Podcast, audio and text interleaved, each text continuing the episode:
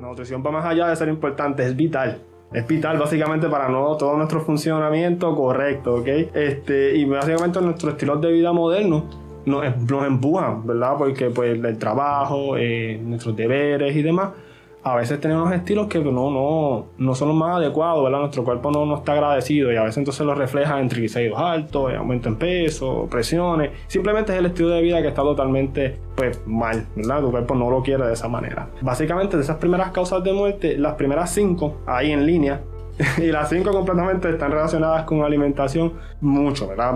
Gran parte de ellas. Este programa se llama Signos Vitales ya que desde el momento en que se soñó se tenía muy clara su intención, conversar sobre temas de salud vitales discutidos desde diferentes puntos de vista, como cuidadores o cuidadoras, familiares, amigos, pacientes o desde la visión de quienes desean ampliar sus conocimientos. Así, como lo describe nuestro nutricionista invitado en este episodio, Braulio Velázquez Escudero, la nutrición es un asunto vital del cual debemos hablar y es por ello que hoy es uno de nuestros signos vitales. El lograr una alimentación adecuada en el adulto mayor permitirá mantener un estado de salud óptimo, logrando mantener un peso corporal saludable, retardar el surgimiento o la progresión de enfermedades crónicas relacionadas con nutrición y sus posibles complicaciones. Una alimentación variada y saludable garantiza que el adulto mayor tenga una mejor calidad de vida. Como hemos expuesto en otros episodios de este programa, la velocidad del envejecimiento de nuestras poblaciones es una acelerada. Esto influenciado por el aumento en la expectativa de vida, la disminución en la tasa de natalidad, entre otros factores, provoca que nuestras futuras poblaciones estén principalmente constituidas por adultos mayores. Saludos, mi nombre es Iván Rodríguez Colón, soy médico de familia y creador de este programa Signos Vitales, tu podcast de salud, que desde la isla del encanto Puerto Rico le doy la más cordial de las bienvenidas. Comenzamos.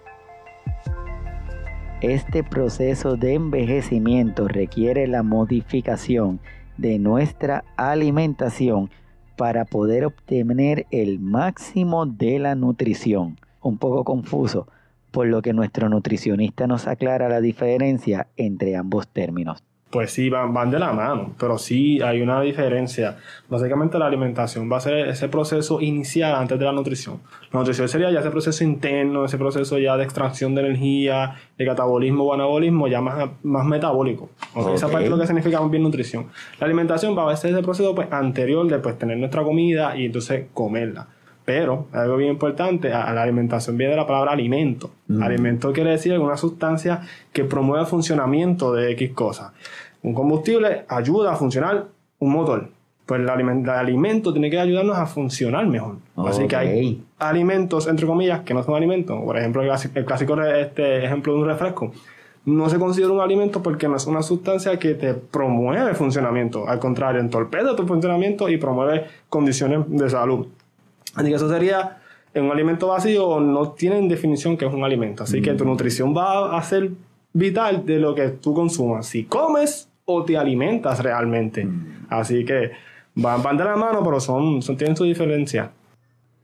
Debido a la importancia de mantener un peso adecuado, ya que se conocen sus beneficios, así como las modificaciones en los estilos de vida, muchas personas buscan alternativas fáciles y rápidas para obtener una pérdida de peso acelerada, las cuales a largo plazo no ofrecen ningún beneficio a nuestra salud. Es por ello que nuestro nutricionista nos recomienda que al momento de decidir el comenzar con una modificación en nuestros estilos de vida alimentarios, se deben considerar aquellas dietas que estén basadas en ciencia y en datos que la valen, como lo es el caso de la dieta mediterránea, la dieta DASH y la dieta MIND. La dieta mediterránea se centra en lo que es el aceite de oliva. Y, mm. él, y él, pues, él es el protagonista de que pues, esa, esa parte cardioprotectora mayormente, ¿verdad?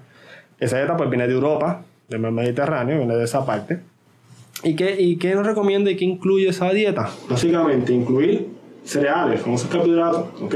Integrales, que pueden ser pasta, nuestro arroz, eh, quinoa, cuscús, el que nos guste, de, que sea de vegetal este, integral.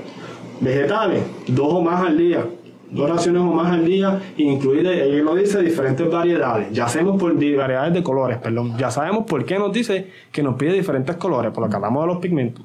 Y algunas veces también incluir vegetales crudos. Los vegetales crudos también tienen sus enzimas y sus beneficios a la salud digestiva que de vez en cuando también hace falta. Siempre que sean crudos, ya saben que hay que lavarlo este, de una manera adecuada, que no haya ningún tipo de bacteria ni nada. Agua, incluir agua como nuestras bebidas. Los lácteos son limitados. Los lácteos yo lo, se recomienda para la dieta mediterránea dos porciones al día. Un café por la mañana, se hace un yogur la tarde y ya se acabó. O si no, leche, o sustituirlo por este queso, si le gusta el queso. No mucho. No utilizan la parte de lácteos limitada. El aceite de oliva en básicamente todas sus comidas, hasta en el desayuno. A veces sustituyen la mantequilla por aceite de oliva y ajo. Ponen aceite de oliva, ajo, se echan al pancito y esa es la tostada. Sustituyen, usan mucho aceite de oliva en la dieta. ¿ok? Las carnes rojas, igualmente otra vez, en ocasiones. Dos o tres veces por semana.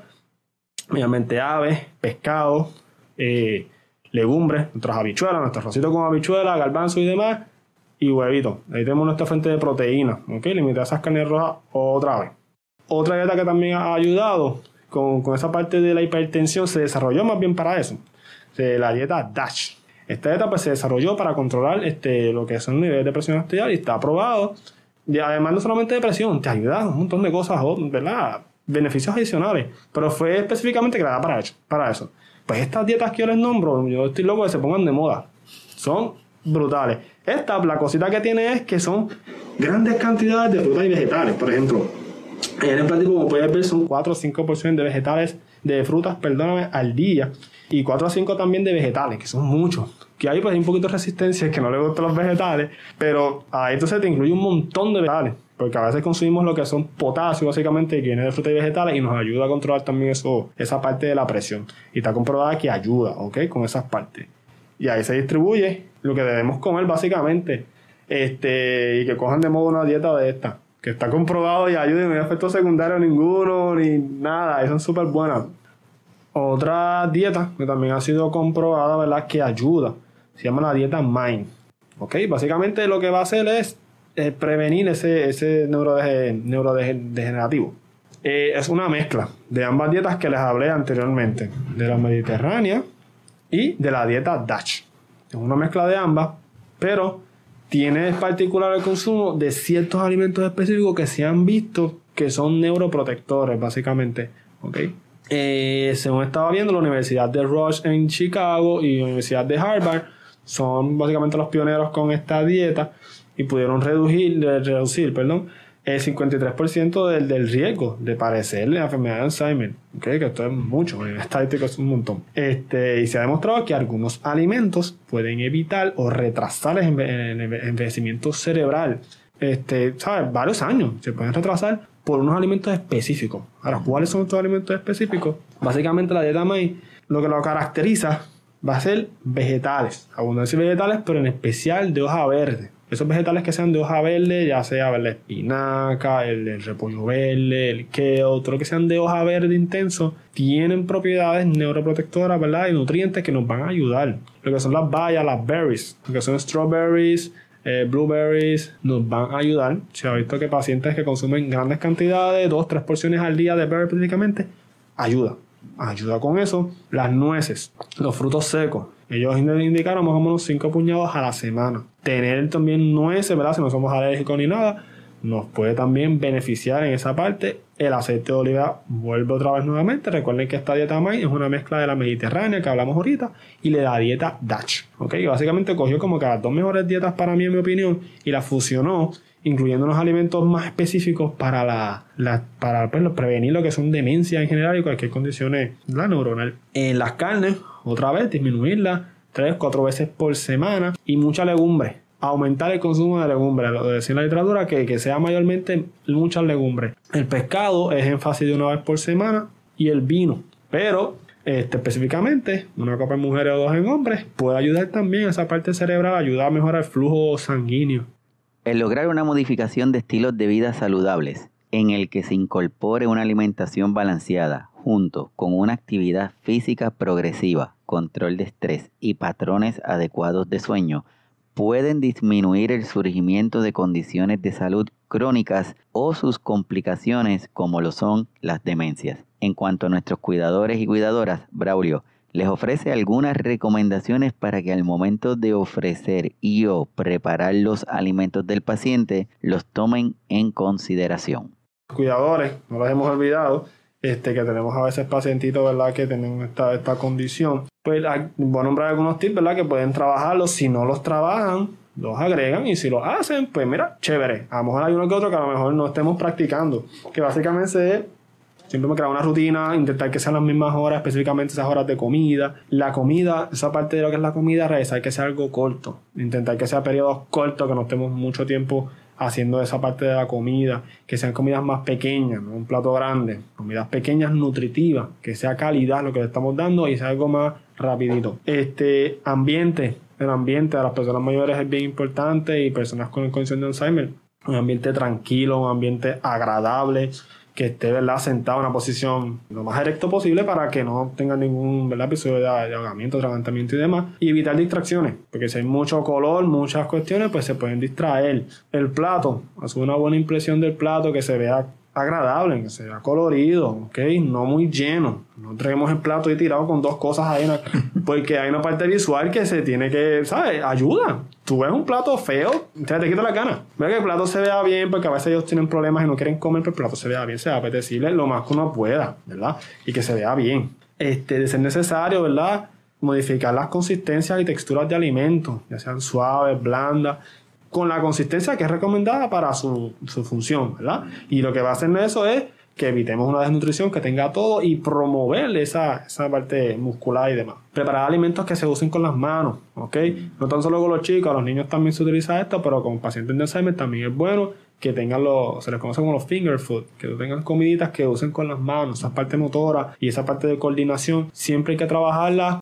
Hidratación, bien, bien importante o consumo de frutas que le gusten que sean altas en agua, sea piña, melocotón, melón de agua, esas frutas se le gustan, también incluye ahí agua. Las sopas incluyen, las sopitas, nuestros carlitos incluyen también como líquidos, como agua.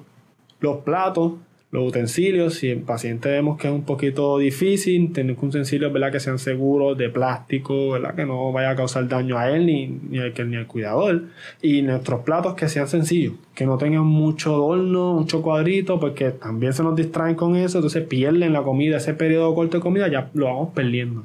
Y, ¿verdad? En los cuidadores, este, esto puede ser bien agotador, eh, es muy fuerte, ¿verdad? Trabajar con ese tipo de población. Eh, eh, Así que busque ayuda, no se quede solo, si siente que es mucha carga. Este, a veces uno quiere hacerlo todo uno, pero uno no es Superman y hay que buscar ayuda, ¿verdad? Si es necesario. En este episodio el nutricionista Braulio Velázquez Escudero ha dejado planteado la importancia del establecimiento de un estilo de vida saludable, explicando la importancia de algunas dietas científicas comprobadas, así como la realización de ejercicio, la lectura de las nuevas etiquetas nutricionales y terminando con una reflexión para los que aún dicen que el comer saludable es caro. Pero lo más importante de esto es la conciencia. Además de que un alimento no sea saludable, eh, acuérdate que los no saludables, como les digo, los no saludables son más baratos. Claro, los ingredientes son horribles, de peor calidad, baratísimos. Por eso son baratos. No piensa que porque ah, vale 3 pesos. Pues, ¿Por qué vale 3 pesos? ¿Qué tiene eso que vale 3 dólares? El ingrediente es malísimo. O sea, los ingredientes son malos. Y están diseñados para que te gusten. Eso no es al azar. Está diseñado para que te guste y tú vuelvas a consumir su producto. Así que a veces es, difícil porque no nos gusta pero es con toda la intención, eso no es aleatorio, eso no es, ah, pues no, no, es que es así, lo hacen para que te guste, te consumas el producto y usan ingredientes de peor calidad y por eso valen 99 chavos, ¿ok?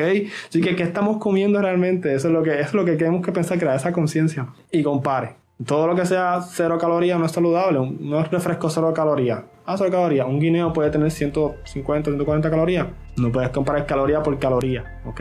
Así que lo importante más de esto es conciencia pensar un poquito en qué estamos ingiriendo y qué va dentro del organismo. Esperamos haber logrado nuestra misión de educar mientras despertamos la inquietud en ustedes de establecer estilos de vida saludables. Les invito a que escuchen la totalidad de esta conversación acudiendo a nuestra página de Facebook Signos Vitales Podcast o al canal de YouTube en donde podrán gozar de todo el contenido. Si tienen alguna pregunta o tema que les gustaría sea discutido en nuestro programa, envíelo al correo electrónico signosvitales.pr.gmail.com. Además, les invito a que se suscriban a nuestro canal de Facebook y YouTube para que se mantengan al día con los próximos episodios. Mi nombre es Iván Rodríguez Colón, soy médico de familia y desde la isla del encanto Puerto Rico les agradezco que nos hayan acompañado esperando que nos continúen apoyando y compartan el contenido para que cada vez sean más las voces que se unen a las de nuestros cuidadores y cuidadoras. Hasta pronto.